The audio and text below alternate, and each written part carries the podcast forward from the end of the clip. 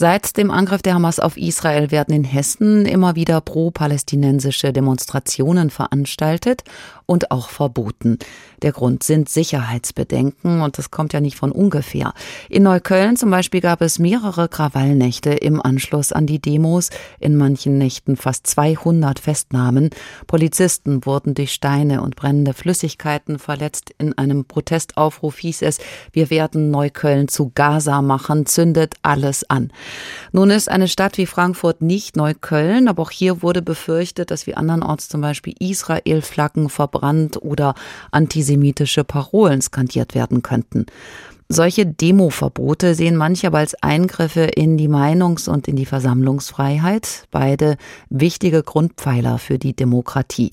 Das haben wir uns genauer angeschaut mit Uwe Volkmann. Er ist Professor für Rechtsphilosophie und öffentliches Recht an der Goethe-Universität Frankfurt. Ich habe ihn gefragt, was rechtfertigt juristisch denn in so tiefe Grundrechte einzugreifen? Also welche Voraussetzungen müssen in Deutschland erfüllt sein, um eine Demonstration dann auch verbieten zu können? Das ist in den Versammlungsgesetzen ziemlich einheitlich geregelt. Wenn die öffentliche Sicherheit gefährdet oder beeinträchtigt wird durch die Demonstration, dann kann die Versammlung verboten werden. Diese Gefährdung der öffentlichen Sicherheit, wie ist das denn definiert? Wenn es äh, zu gewalttätigen Ausschreitungen, zu Körperverletzungen, zu Sachbeschädigungen etc. kommt, dann ist das ein Verbotsgrund. Und es ist eben so ein Verbotsgrund, wenn gegen bestimmte Strafgesetze verstoßen wird. Und im Zusammenhang mit Versammlungen sind es vor allem die Straftatbestände der Volksverhetzung. Also es fallen auf der Versammlung Äußerungen mit einem volksverhetzenden Inhalt. Und zum anderen ist es das Verbot der Verherrlichung oder Billigung von Straftaten. Und das kommt im Zusammenhang mit den pro-palästinensischen Demonstrationen vor allen Dingen Dingen dann in Betracht, wenn die Verbrechen der Hamas gebilligt, gerechtfertigt oder verherrlicht werden auf diesen Demonstrationen. Dafür müsste man das aber im Vorfeld ja schon vorhersehen gewissermaßen.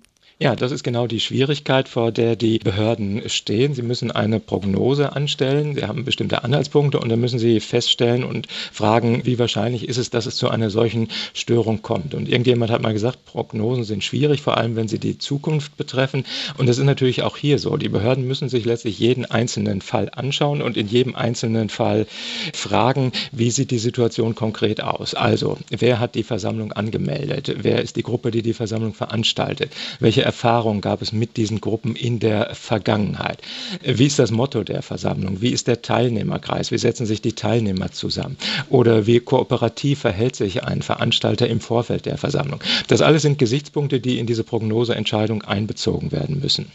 Das heißt, es gibt einen schmalen Grad zwischen der Prävention möglicher Straftaten, dann aber andererseits eben auch dem Recht auf Meinungs- und Versammlungsfreiheit. Ja, das ist sicherlich so. Also wenn es Anhaltspunkte dafür gibt, dass es zu Straftaten kommt, dann kann die Versammlung verboten äh, werden. Das ist äh, sicherlich ganz klar. Auf der anderen Seite reicht es aber nicht aus, wenn die Verstöße lediglich von einzelnen Teilnehmern ausgehen, sondern sie müssen immer der Versammlung als Ganzes zugerechnet werden. Wenn lediglich von einzelnen Teilnehmern Straftaten begangen werden, ein einzelner Teilnehmer hält ein verbotenes Plakat hoch, dann muss darauf mit anderen Mitteln reagiert werden. Dann muss die Polizei im Laufe der Versammlung das Plakat gegebenenfalls gegebenenfalls konfiszieren, beschlagnahmen, äh, dann kann nicht die Versammlung als Ganzes äh, verboten äh, werden. Im Kontext dieser pro-palästinensischen Demonstrationen schauen wir uns mal an, was könnte denn strafbar sein? Also welche Parolen, welche Symbole beispielsweise? Jetzt, da die Organisation Samidun verboten ist, dürften etwa Symbole dieser Organisation auf Versammlungen nicht mehr gezeigt werden. Generell sind das Symbole verbotener Organisationen und dann sind es vor allem Äußerungen oder Plakate mit einem volksverhetzenden Inhalt.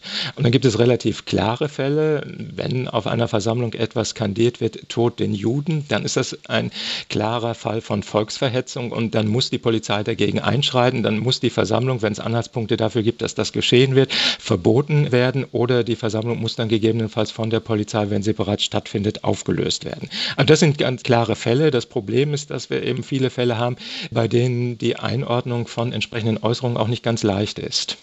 Inwiefern nicht ganz leicht ist? Ja, wenn Sie zum Beispiel so eine Parole nehmen, die auf Versammlungen vielfach ausgerufen wird, Palestine will be free from the river to the sea. Ist das eine Äußerung, die eine Volksverhetzung in diesem Sinne darstellt? Dann müsste man sie so interpretieren, dass sie zu Gewalt und Willkürmaßnahmen gegen eine bestimmte Bevölkerungsgruppe auffordert und dadurch zugleich den öffentlichen Frieden stört.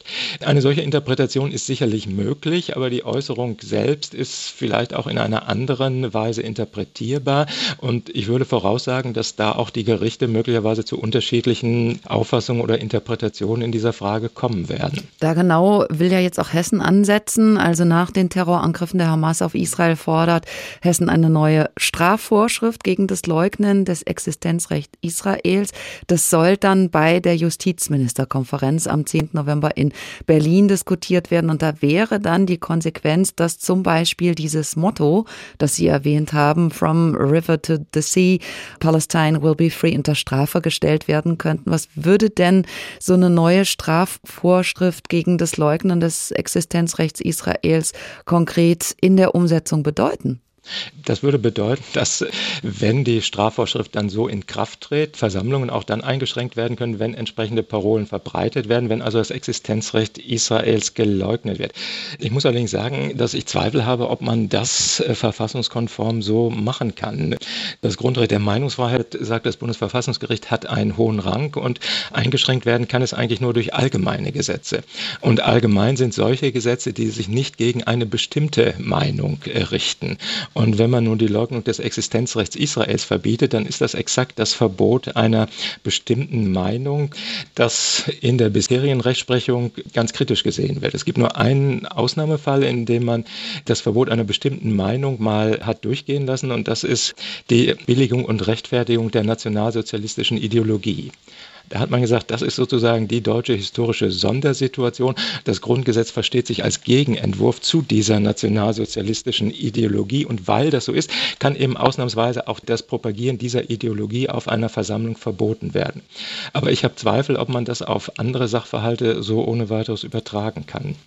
Uwe Volkmann, Professor für Rechtsphilosophie und öffentliches Recht an der Frankfurter Goethe-Uni. Gesprochen haben wir über den schmalen Grad zwischen dem Recht auf Versammlungsfreiheit und der staatlichen Verpflichtung für innere Ordnung zu sorgen.